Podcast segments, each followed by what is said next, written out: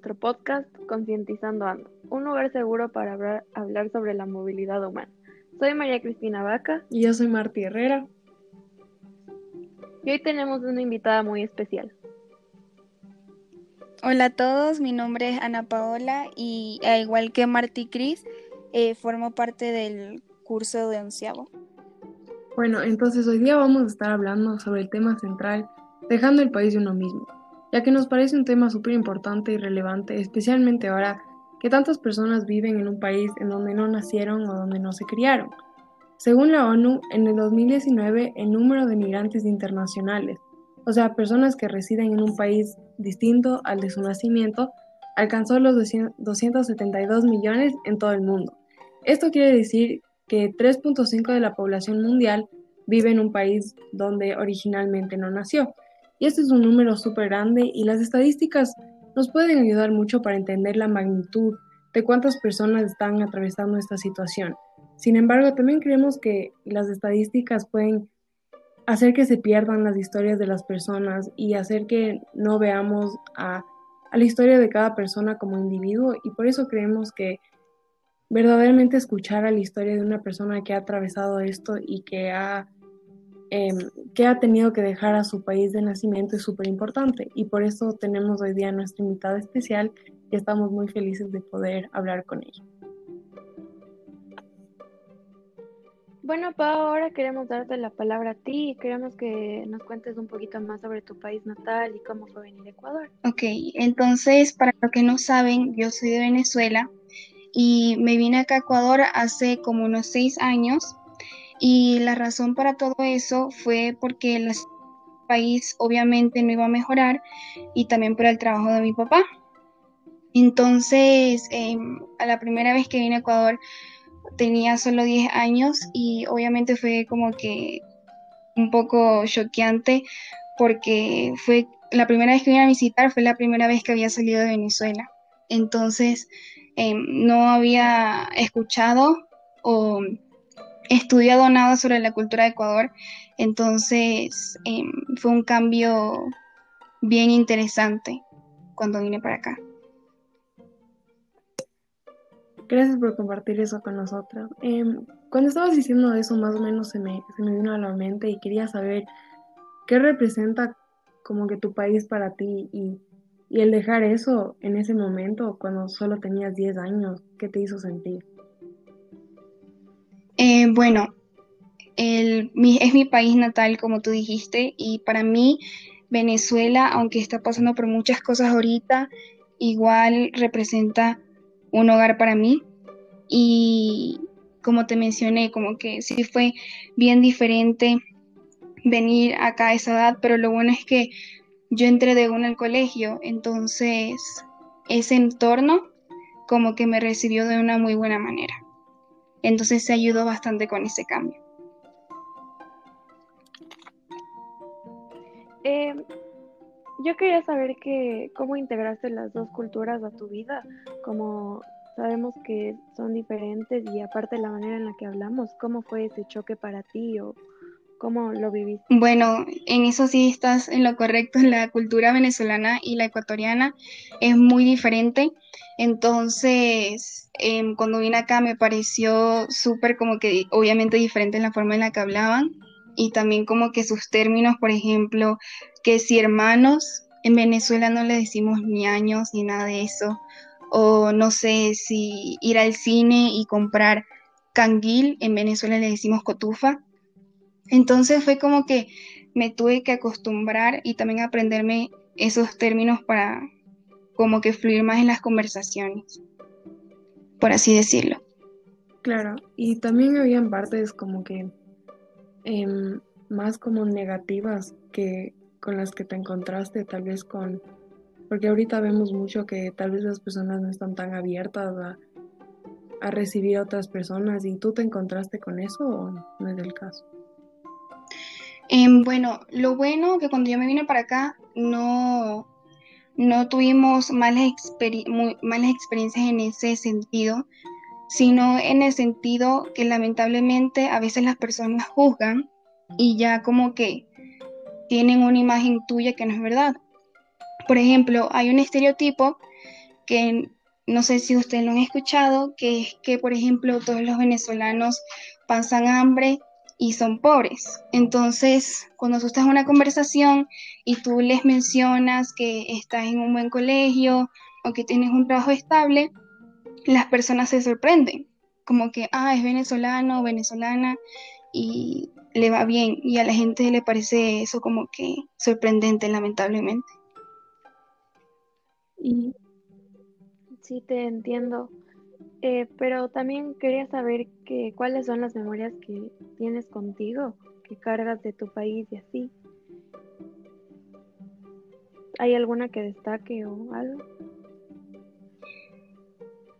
Mm, bueno, una memoria que destaque de mi país sería cuando íbamos a la playa, porque yo vivía muy cerca de la playa. Entonces íbamos que si todos los fines de semana y también la comida más que todo es una de las cosas que más extraño. Entonces, eso siempre está en mi memoria. Y como que siguiendo con ese punto, ¿hay alguna manera, porque obviamente la identidad es una, es una parte muy importante que llevas contigo cuando vas a un nuevo país y cuando, cuando dejas tu hogar? ¿Y cómo haces tú para llevar esa parte, esa parte de ti a tu nuevo, como que a Ecuador? Em, bueno, lo bueno de todo, de toda esta mudanza es que vine con mi familia. Entonces, cuando nosotros vinimos, como que también nos trajimos las, las tradiciones y culturas, y por eso digo que si la arepa de desayuno o en Navidad, nosotros comemos algo que se llaman ayacas y cosas así, como que también en la calle. Tú ves a muchas a muchos vendedores vendiendo cosas como empanadas, em, una comida típica que se llama tequeños. Entonces, aunque yo me haya mudado, igual veo varias partes de Venezuela aquí en Quito. Y a través de cosas como tal vez tu, tu vida en el, en el colegio, ¿o ¿crees que también tienes el espacio para expresar esa parte de ti? ¿O crees que te limitan en ese aspecto? Mm, bueno, en, los colegios que he estado, los cuales han sido dos, no hay muchos venezolanos. Usualmente yo y mi hermana hemos sido las únicas, pero sí me siento en confianza de expresar, por así decirlo, ese lado mío con mis amigos, claro, porque no juzgan. Por eso es muy importante que si tú escuchas a alguien de otro país, no solo de Venezuela, sino de muchos otros, Em, entender pues que obviamente no son igual que, iguales que tú. Entonces, como que hacerlos sentir bienvenidos en esa manera. ¿Tú crees que tus amigos llegan a entender lo que estás pasando o por lo que pasaste? Como el cambiarse de país y entrar a una nueva cultura es algo que no todos entienden. ¿Tú crees que lo, lo comprenden en alguna manera?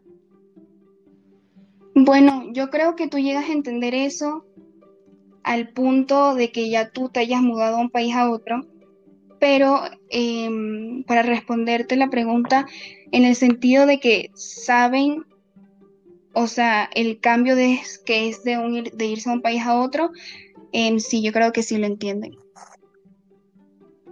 Como que no se puede igual que yo, obviamente, ¿no? Pero de que entiendan y respeten sí. Y cuando dejan ya hablamos de. ya nos vamos un par de veces. Vale, bueno, ya hablamos de las como consecuencias negativas, pero ¿tú crees que hay algo positivo de todo esto? Del que la gente venga de Venezuela o de otros países del mundo al Ecuador, o que la gente de Ecuador vaya a otros países. Em, sí, me parece algo súper bien aunque como tú dijiste trae como que cosas negativas, pero lo positivo es que le da hogares a muchas personas. Y a pesar de todo, nosotros somos como que todos somos humanos al final del día, entonces no sé, les pongo ejemplo que sí, un peruano necesita ir a Colombia, que Colombia lo reciba y viceversa, ¿me entiendes?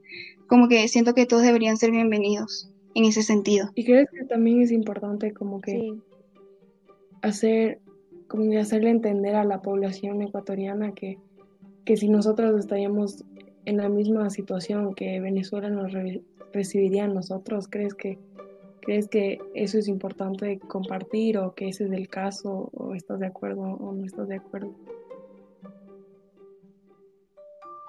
Bueno, yo creo que sí deberían recibir y sí van a tener polémicas, obviamente, porque no todo el mundo piensa igual, pero pienso que tú no puedes pensar igual a una persona, pero igual puedes como que respetarlas.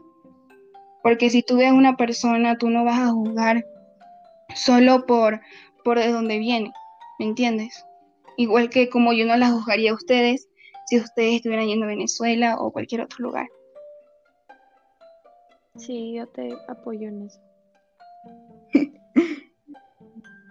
Pero sabes que se me vino a la mente ahorita cambiando un poco de tema, Pau, que estábamos hablando un día y hablamos de tu acento. ¿Tú crees que eso se fue o todavía está? Porque yo todavía te noto con acento, pero tal vez antes estaba más.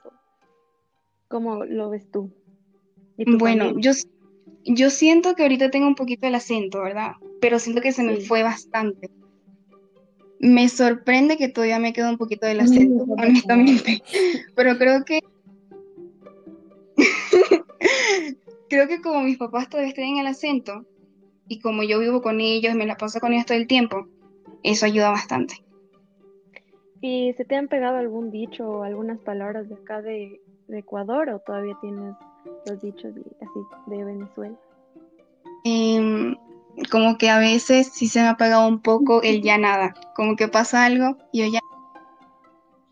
Porque en Venezuela no se dice eso, ¿me entiendes? Entonces, aquí sí se me, apaga, sí se me ha pegado eso un poco. Bueno, entonces volviendo un poco a todo esto de, del tema que estamos hablando, que es el, el dejar el hogar de uno mismo. Em, una, una parte muy importante de esto, y creo que tal vez la más dolorosa también es dejar atrás a las personas y quería saber cómo haces tú para, para poder seguir en contacto con esas personas como que tan cercanas para ti y, y todavía tener como que esa conexión, aunque ya no residan en el mismo país. Em, bueno, sí, la mayoría de mi familia sigue en Venezuela, como que los únicos que nos vinimos somos como que mis papás y mis hermanas y yo. Entonces, em, sí es difícil, como tú dices, pero lo bueno es que tenemos las redes sociales, que todavía podemos ir en contacto, que si así sea por mensajes de texto o videollamada, y básicamente ayudar con lo que se pueda, ¿no? Porque aunque estemos lejos de uno del otro, igual somos familia. ¿Y cómo es para ustedes estar en situaciones tan diferentes? O sea, tu, tu familia sigue en Venezuela que obviamente está en una situación muy difícil y ustedes acá, ¿cómo es para ti estar en una situación tan diferente? Bueno, yo al principio me sentía un poco culpable a ese, en ese hecho, pero después me di cuenta que es algo que uno no puede controlar. Y lo único que puede hacer uno es ayudar. Entonces, si tu familia eh, tiene problemas, entonces obviamente tú vas a hacer lo que puedas para ayudarlos. Y eso es básicamente lo que nosotros hemos estado haciendo con lo que se da.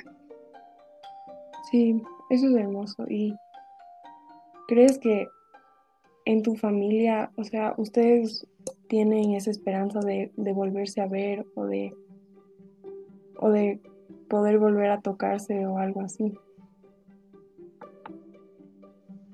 Bueno, uno, o sea, obviamente que quiere volver, ¿no?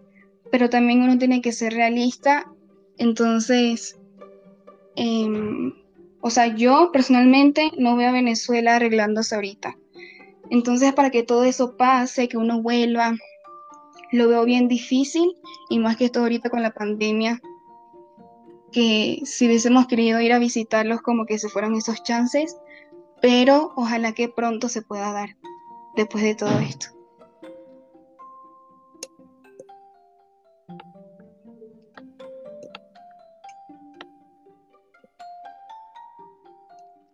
¿Y tienes, qué es lo que te motiva a seguir acá en, Ecuador, como en general? ¿Sí te motiva algo?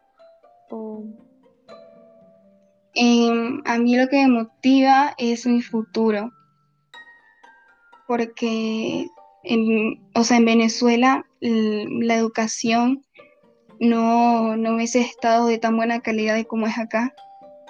Entonces quiero aprovechar eso al máximo, como que mis oportunidades.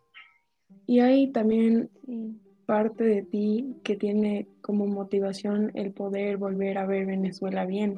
¿Ese también es una motivación? ¿O tal vez no?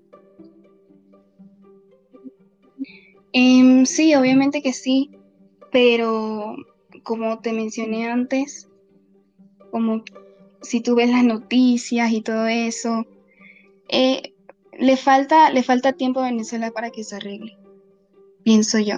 Sí. ¿Y qué crees? Entonces, sí, sí tengo esperanza de que se arregle, de volver, pero, pero ajá. ¿Y ese cambio de dónde crees que va a venir? Martín.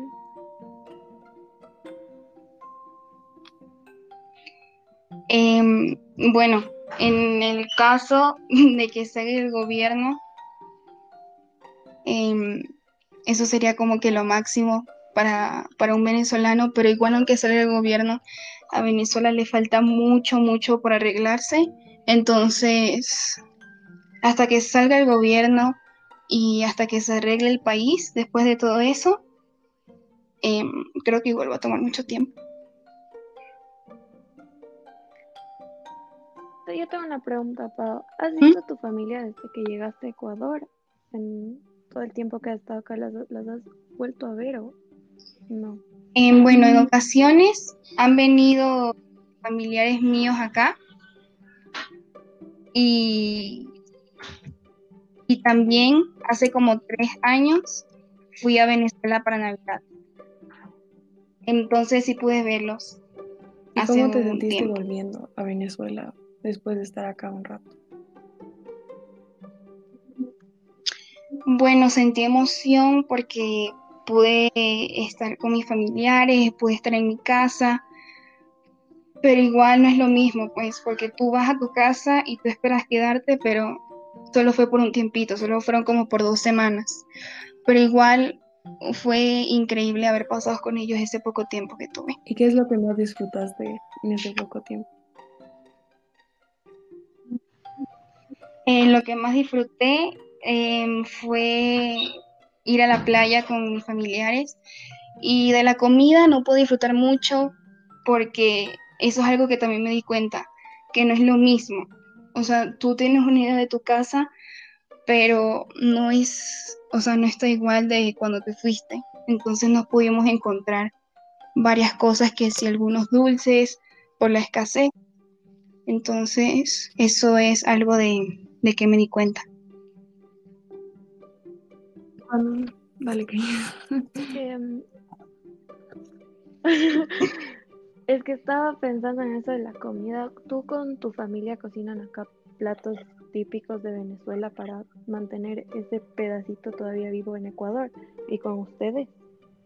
En sí, eso siempre, o sea, desayuno todos los días en la mesa hay una arepa aunque claro, em, a veces que si hacemos tigrillo o hacemos fritada, tú sabes, porque vivimos acá y también aprender de otras culturas. Entonces vamos mezclando ahí poco a poco. Creo que lo lindo también es como que mezclar y tener partes de las dos culturas. O sea, obviamente es súper difícil dejar el país de uno mismo, pero también, también te abre como que esas puertas a, ver diferentes realidades y, disfrutar de diferentes cosas, aunque venga con, con mucho peso y con muchas dificultades. Sí, estoy de acuerdo contigo. también estoy de acuerdo contigo, Marta. También el, el venir acá también creo que te ayuda a conocer más de una cultura diferente. Creo yo también eso. Sí, yo, yo opino lo mismo, porque como te decía, no había escuchado mucho de Ecuador antes y no sabía que aquí hablaban como diferente, o sea, por el acento. Yo llegué y yo quedé impresionada por la comida, por lo atentos que eran las personas, que sí, cuando llegamos al aeropuerto, y también que sí las avenidas y los edificios, porque yo vengo de un pueblo, yo no vengo de, de ciudad, ¿me entiendes? Entonces, yo cuando primera vez, o sea, vi a Quito en la avenida que estoy ahorita, me quedé súper impresionada, me pareció súper...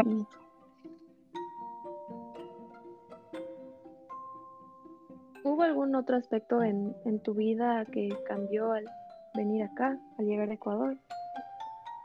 Mm, si podría decirte otro aspecto, mm, bueno, no sé qué decirte porque como que la mayoría del tiempo, o sea, la mayoría de mis años, porque como te dije, tenía 10, los crecí acá y ahorita tengo 16. Entonces creo que a los 10 años uno todavía está como que averiguando las cosas. Entonces solo fue como que vine y me adapté. No sabría decirte específicamente. ¿Y el, esa adaptación fue fácil para ti, para tus papás y tus hermanas? ¿O fue medio complicado? Mm, bueno, para mis papás sí, sí estuvo bien porque, porque él ya tenía un trabajo, ¿no? O sea, su trabajo fue lo que nos trajo acá. Entonces, él ya tenía su entorno de trabajo. Él también, él ya había venido acá antes por trabajo. Entonces, en ese sentido sí le fue bien. Y como yo entré de un colegio, como que siento que sí estuvo bien, porque mi grado me recibió y toda la cosa, entonces te diría que sí. Y sientes que... Perdón, Martín. Perdón, Martín. ya. Nos cruzamos mucho. Y Dale, em, me pareció muy interesante lo que estabas diciendo antes de que como que no sabías mucho de Ecuador y como que se me vino a la mente y quería saber más o menos, como que cuando tú tenías 10 años y te decían Ecuador, como que qué se te venía a la mente. Em, a mí, no sé por qué, pero lo, lo relacioné Mm. con Colombia. Yo juraba que eran como súper Sí, similares. Ajá, y que era un lugar que sí, súper lujoso y toda la Y cuando llegaste, esa expectativa como que era realidad o te quedaste como que no. Bueno, yo llegué a Manta y Manta no se pareció muy bonito, entonces dije, ¿qué es esto? Cuando llegué, pero después llegué a Quito y me pareció bellísimo, como que dije, wow, o sea, los edificios y toda la cosa, me pareció súper. Bueno, y un poco para ir finalizando, quería saber como que qué tienes tú que decir a las otras personas sobre, sobre el proceso de dejar uno mismo y tal vez para una persona que, que recién va a atravesar este proceso y que tiene que dejar a su hogar prontamente, ¿qué les, qué les darías, eh, qué les dirías de, de? Em, bueno, bueno, yo creo que si tú conoces a alguien o tienes a alguien en tu grupo de amigos de que se mudó o está pasando una situación difícil em, relacionado a esto, de que, o sea, que sean conscientes, que, que no generalicen, porque no, no, no todas las personas de ese país son iguales y que si tomen el tiempo de conocer a la persona, porque como les digo, no todos somos iguales, cada uno tiene su propia historia y que también sean respetuosos en el sentido de, de que a veces hay Ujú. chistes que uno encuentre gracioso, pero para una persona o memes, lo que sea, puede ser ofensivo. Entonces, como que sé consciente de lo que tú estás diciendo cuando estás con esa persona, o incluso cuando no estés con esa persona, es respeto. Entonces, eso me parece súper importante. Sí, yo concuerdo con lo que dices. Me parece muy importante también el respeto, porque no sabes lo que está pasando la persona ni el por qué tuvo que salir de su país. Exacto. Y Pau, ¿hay algún consejo que te darías a ti cuando tenías 10 años? Que, o sea, una Pau que está a punto de dejar su país, ¿qué, qué le dirías? Em, le diría que, que no se preocupara tanto, porque yo sí estaba como que un poco preocupada y se podía decir como que acelerada, como que cuando yo iba a volver a Venezuela y todo eso, entonces le diría que, que no se preocupe y que se tome su tiempo. Sí, creo que eso le va a servir a muchas, a muchas personas. Creo que es un consejo que puede aplicar como que a todos los que van a pasar o han pasado por eso. Gracias por escuchar a eh, todos y esperamos em, que también puedan escuchar los siguientes podcasts donde vamos a seguir hablando de temas relacionados a movilidad humana y donde vamos a tener, seguir teniendo a diferentes personas a las que vamos a entrevistar, vamos a tratar diferentes temas dentro de la movilidad humana. Entonces les sugiero que, que sigan eh, esperando a que subamos los podcasts y que los escuchen y apreciamos mucho que los escuchen.